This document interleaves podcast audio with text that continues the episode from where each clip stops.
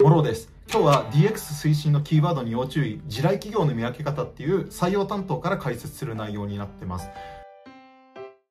で今回は未経験の方からあるいは経験者の方まで幅広く楽しめる内容になってましてそれこそ20代から50代ぐらいの方とかでも今比較的こういった DX を推進している企業からお声がかかる可能性っていうのはあり得るかなと思ってますので広く楽しめるような内容になってます。でまずポイントになってくるところなんですけれどもこの DX の推進ってある意味バズワードみたいな感じで私は感じてるところがありまして特に直近の12年でこの企業って IT 関連の事業とか全くやってなかったよねとかエンジニアそもそも採用するんですかみたいな会社とかでも DX 推進みたいなキーワードっていうのを持ち出すところが非常に増えたなと思います。で実際にこういう企業でも社内 SE とかエンジニアの方を採用することっていうのはすごく増えてるんですけれどもただ入ってはいけない企業といいますか入っててはいけないポジションみたいなところっていうのがいくつか私の方でも気づくポイントとしてあったりするので今日はそういった企業を紹介しつつも後半の方ではおすすめの本当に意味での DX 推進をやってるような働きやすい企業ポジションについても解説をしていく回です。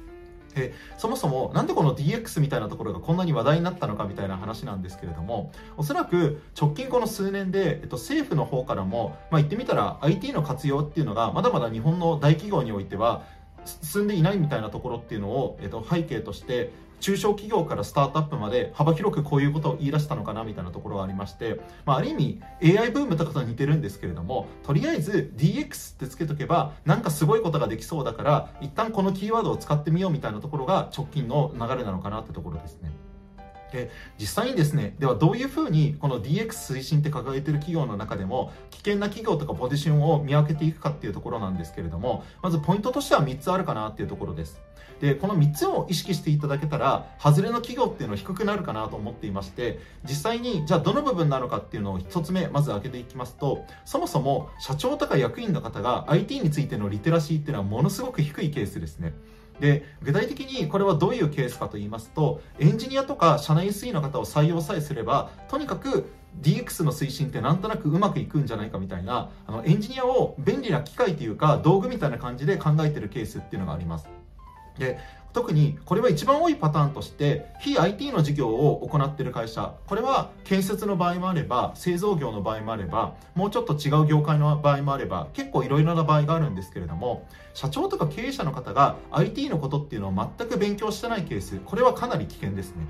だから具体的にそもそも社長とか代表の方あるいは役員の方とかと話をするってなった時になんかどのぐらいの IT についての知見があるかみたいなところっていうのはかなり確認していただいた方がいいかなっていうところでして理想としてはその代表とか役員の方がプログラミングスクールで少しプログラミングを実際に学んだことがある、まあ、こういうレベルとかだと一番理想ではあるんですけれどもなかなかこういうレベルの方は少ないかなと思ってるので少なくとも技術的な会話について簡単な内容とかでもある程度意見交換ができそうかみたいなところっていうのを確認していただけるといいのかなっていうところですね。まあ、例えばよくありがちなパターンとしては社長とか役員の方ってとにかく人数を1人から5人に増やせば開発が進むみたいに思ってる方とかって多いんですけれども実際にはよく言われている IT 業界でも活用されている理論の一つとしてそれこそ援助案件とかで3人でやってるところを仮にもう少し、えっと、人数を増やしましょうっていうことで6人でやったとしても最初の数ヶ月間っていうのはキャッチアップに時間がかかってしまって実はスピードが出ないみたいなところがあったりします。でこういう部分っていうのも IT のリテラシーがあんまりない社長とか役員の方からするとそもそも知らなかったりみたいなところがありますのでこういう言ってみたら工数の見積もり方みたいなところだったり基本的な考え方について社長とか役員クラスの人に確認をしてみるっていうのは一つ大切なアプローチなのかなっていうところですね。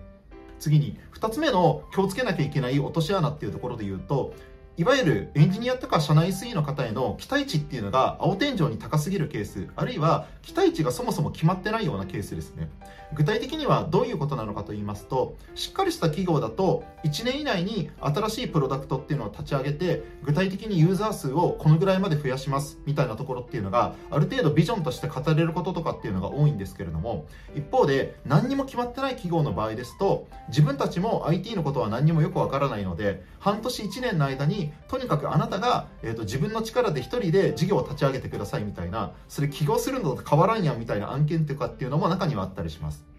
でこういった企業に間違えて入社をしたりすると年収がそんなに高くない。例えば社内 SE とかこういった DX を推進するような新規事業の立ち上げみたいなところで言うとおそらく責任者だったら800万から1000万、まあ、場合によっては1000万以上の金額とかでないと年収と仕事のバランスっていうのが取れてないかなっていうのが私の感覚なんですけれどもそれこそ500万以下でこういう立ち上げから全部やってくださいみたいなのはあまりに仕事と年収のバランスが取れてないかなと思ったりもしますのでこういった部分要は仕事と年収のバランスが取れてるのかどうかっていうところとエンジニアとか社内 SE の方に対する期待値がどのぐらいなのかみたいなところを具体的に確認していただくっていうところですね。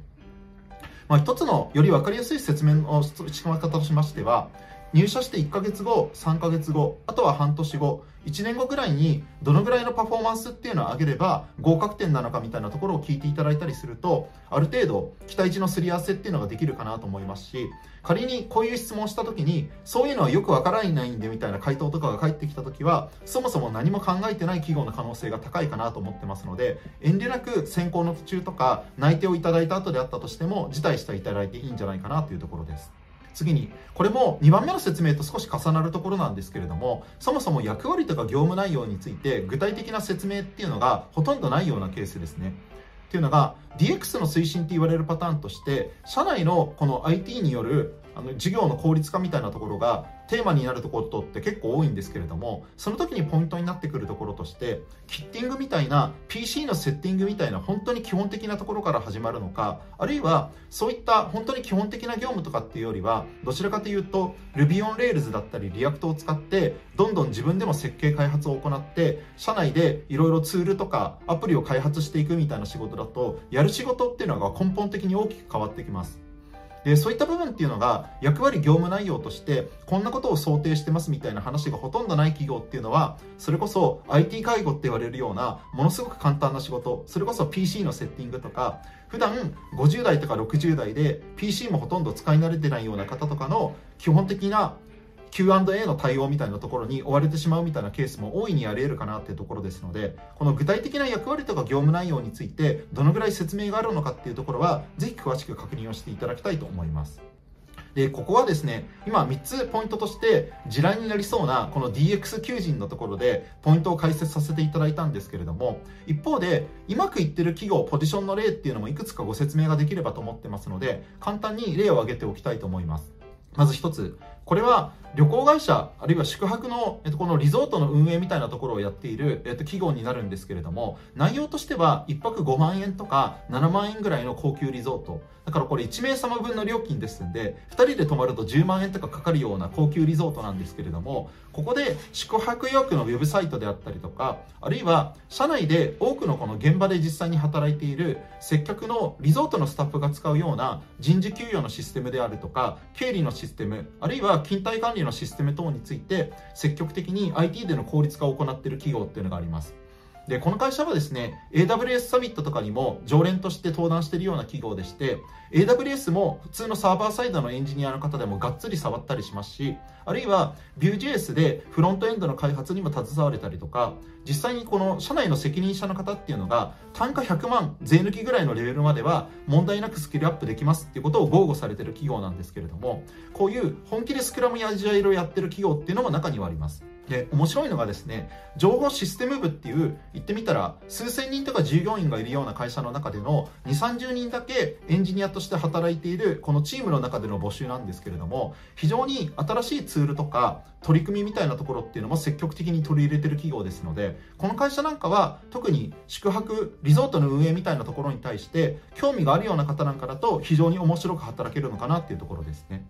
あるいは最近ですと2つ目の例として M&A とかっていうのももともと非常にアナログなそれこそ電話でこういう会社があって、えー、と御社と組織統合あるいは会社を売りたいみたいな形で興味を持ってる会社があるんですけれども話を聞いてみませんかみたいなものすごくアナログな営業をしていた業界っていうのが M&A の業界でして、まあ、この M&A の業界なんかも最近ようやくウェブサイトでどうやって売りたい会社とあるいは事業を変えたい会社をマッチングするかこういうところっていうのをようやく効率化する流れっていうのが進んできてたりしますのでこういった部分をこれから進めていくっていうフェーズで言うと M&A の世界なんかも非常に面白いのかなっていうところです。まあ、特に M&A の会社の場合なんかは企業にもよるんですが割とですね年収で言うと年収1500万とか2000万プレイヤーもいるような業界だったりしますのでエンジニアの方も比較的給与水準が高いっていうところは特徴かなと思っていてこういった部分ぜひレガシーな業界だけれども IT でいろいろと効率化を進めたいっていう方であればぜひあの一度話を聞いてみるのはありなのかなというところです。ということで今日はこんな感じで DX 推進って言ってる企業の中にも気をつけなきゃいけない企業とかポジションが相当するあるっていうお話だったんですが、まあ、実際に本気で DX を推進しているような企業ポジションについて話を聞いてみたいって方はぜひ概要欄からもろ宛てにご連絡をいただけたらと思いますしあるいは私の方で引き続きこういったお話っていうのはどんどんさせていただくつもりだったりするのでぜひ皆さんの方でこういうためになる話あるいは年収アップを効率よく実現したいっていう方なんかはぜひ私のチャンネル登録を進めていただけると非常に面白い話がいっぱいあるかなと思ってますのでぜひ登録をお願いできればと思います。ということで、えっと、今日はこの外れの DX 推進って歌ってる企業とかポジションの見分け方について解説をさせていただきました。またお会いしましょう。ありがとうございます。